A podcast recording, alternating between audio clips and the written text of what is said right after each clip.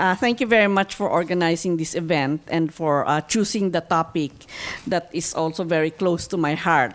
Uh, as the UN Special Rapporteur on the rights of indigenous peoples, I have been looking at this issue because uh, I receive a lot of uh, allegations of human rights violations uh, in these areas which are called protected areas or conservation areas. And in 2016, I made a report on uh, the issue of conservation and its impacts on the rights of indigenous peoples. And this report was presented in the IUCN uh, uh, conference in Hawaii, as well, as well as also it was also alluded to in the one in Sydney. So uh, what I'm going to do today is just to give you a brief, uh, like overview of what I have found in my uh, what I have concluded in my report, as well as the very recent visit that I had to Congo, Brazzaville. No, I had, did an official mission to Congo, Brazzaville uh, from uh, October 10 to 25, and I was able to have the chance to visit uh, the buffers, buffer zones of the the protected area in uh, in Kabo, Sangha Department, Sangha Department, and I talked with several indigenous peoples from the neighboring communities, from Gatongo, from uh, uh, Bomassa, and uh, and uh, also Lekumo. No, so I, I, I at least I saw firsthand the situation of uh, indigenous peoples, and I heard them also speak about the situation that they are facing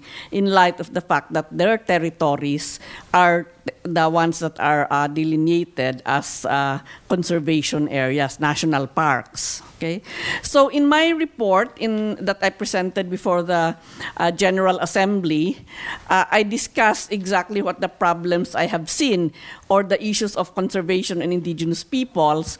And I, uh, before I made the report, I held several consultations with indigenous peoples as well as with conservation organizations to gather more information about the situation and also whether to, to understand better why the conservation organizations are uh, not implementing effectively the, the, the agreement that they reach on conservation and human rights initiative.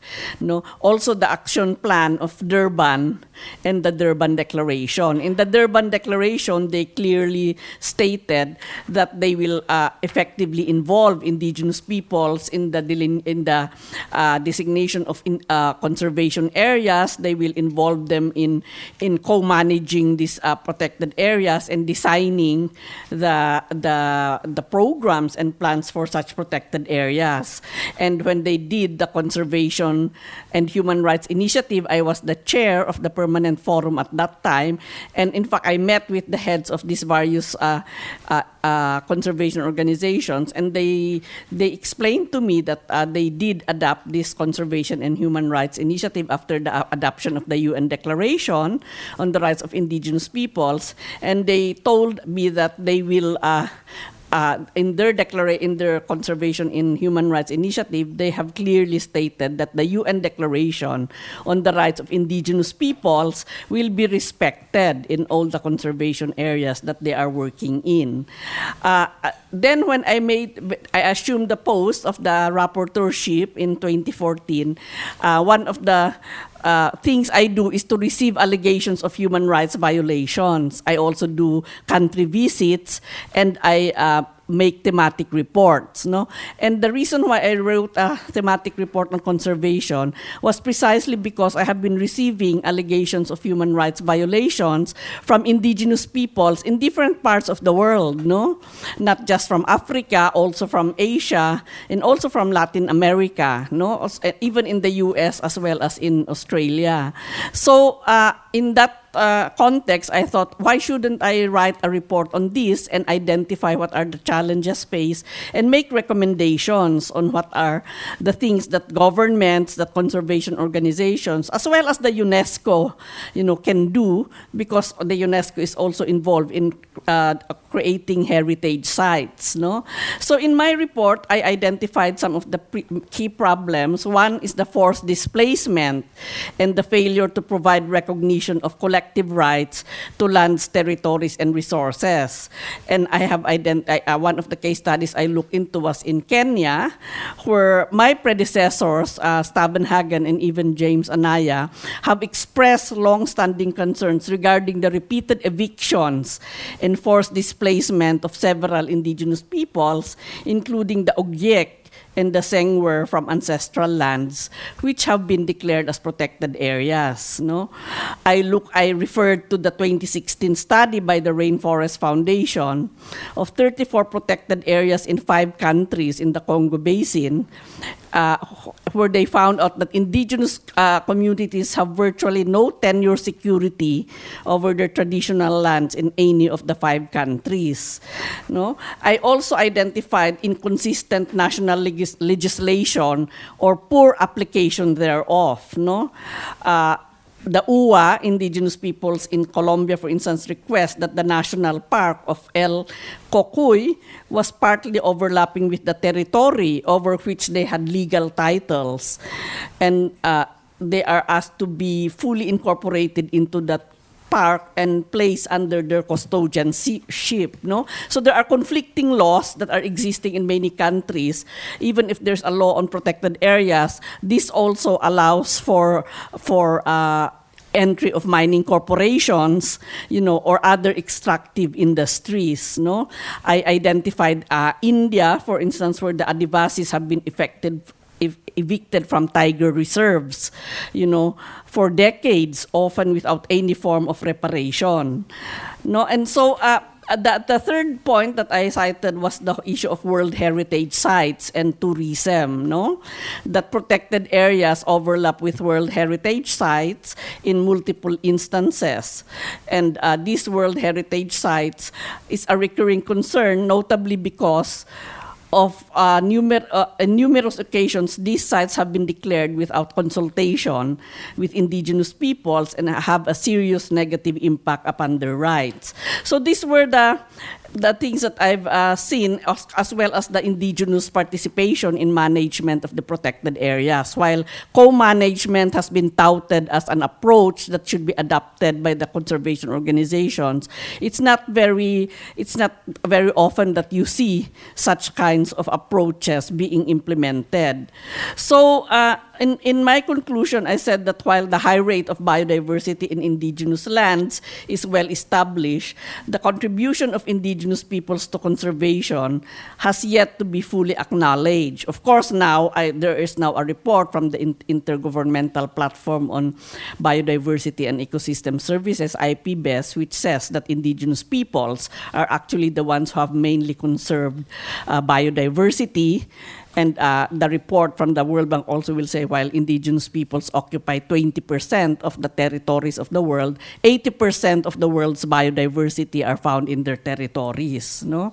So, uh, in my conclusion, I said that the recogni- full recognition of indigenous land rights and participation are key key enabling conditions for the con- for conservation to be sustained.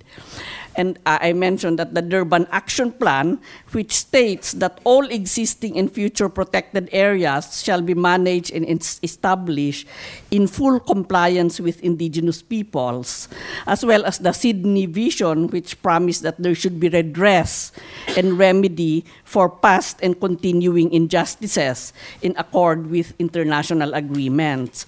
So finally, just to highlight some of the recommendations that I made, uh, I made recommendations to the states to undertake all necessary measures for the effective implementation of the UN Declaration on the Rights of Indigenous Peoples and ILO Convention 169. That states should adopt all necessary policy, legal, and administrative measures for the full recognition of the rights of indigenous peoples over their lands, territories, and resources, which are enshrined in international human rights law. And I call on the harmonization between environmental, legal, and institutional frameworks uh, in, re- uh, insofar as their obligations regarding the rights of indigenous peoples uh, are concerned and ensure that a rights-based approach is applied to the creation or expansion of existing protected areas. Uh, I also asked for the governments to establish accountability and reparation mechanisms for infringements on indigenous rights in the context of conservation and to provide redress for the historical and contemporary wrongs. And for conservation organizations, among the recommendations. I have, I'll not go through everything, but I called on them to respect and support the rights of indigenous peoples, to shift the new paradigm from paper to practice, you know, because they have already identified uh, conservation and human rights should be uh, coherent, and to adopt human rights based policies, including on the rights of indigenous peoples, and ensure effective dissemination of this in trainings for conservation staff. I also called on them to improve monitoring and compliance with indigenous people's rights in their regular project assessments. And uh, finally, to develop mechanisms for solid partnerships for regular and continuing engagement with indigenous peoples. I called on them also to uh, ensure that a culturally appropriate complaints mechanism are available for indigenous peoples to voice their concerns over conservation initiatives and support initiatives for indigenous people's rights to remedy in cases when conservation activities have negatively impacted their rights. And for the donors, I called on them to require that conservation organizations adopt human rights policies and monitor the application of human rights based conservation and programs, notably in relation to indigenous peoples. So these are just uh, some of the recommendations that I had, and I'll end up with uh, my story about uh, about Congo, Brazzaville, where I went, and I made an uh, an end of mission report, and I uh, I was very critical about the fact that many indigenous peoples in their communities, first they don't have even civil registration, so they cannot have access to any social services. But the uh, biggest uh, problem that I heard from all of them was really the kind of treatment that they suffer from the eco guards, no, where they are arrested on the basis of poaching, and even if meat is just seen in their uh, houses, in their sheds, they are arrested and put in jail. I wanted to go to the jail to see how many indigenous peoples are there, but I wasn't able to do that. But the indigenous peoples told me that the people, their uh, relatives who are in jail are really in very bad conditions because uh, they are not fed. You know that it they are the prisons don't feed people who are in prison, so it's the relatives who have to bring the food, and of course they are very far. Nobody of them can really enough bring adequate food. So they said that many of those people in the jails are like corpses already. You know, and I raised this issue with the on this uh, issue of eco guards uh, either uh, to- uh, beating uh, or uh, uh, arresting people and bringing them to the prisons. And uh, and uh, I was told, at least I, I talked with the World Conserv- uh, Wildlife Conservation Society. They said that they are trying to do what they can in terms of educating their own staff, the eco guards as well, in relation to that. And what one of the findings that I've seen also is that many of these indigenous peoples are also being used by these illegal, uh, you know, po- traffickers of you know, are poaching and trafficking these uh, animal uh, uh, yeah, like tusks of elephants. And in the process they use indigenous peoples. And when the indigenous people suffer from the from the eco guards there is no support whatsoever from them. So the basis they told me that it's really a big issue of corruption as well because all these political powerful political and economic interests are the ones who are actually promoting poaching and and yet uh, in the end it's the small people the indigenous people so are the ones who are suffering from the consequences of all this. So this in a nutshell is uh, is what i have seen insofar as this issue is concerned. And i hope we'll have a fruitful conversation on how we can get the states the conservation organizations and even unesco for that matter to really comply with the human rights with the human rights uh, framework and to ensure that the human rights approach and the people-centered approach to parks, uh, building of national parks, and uh, sustaining this is really are really implemented. Thank you very much.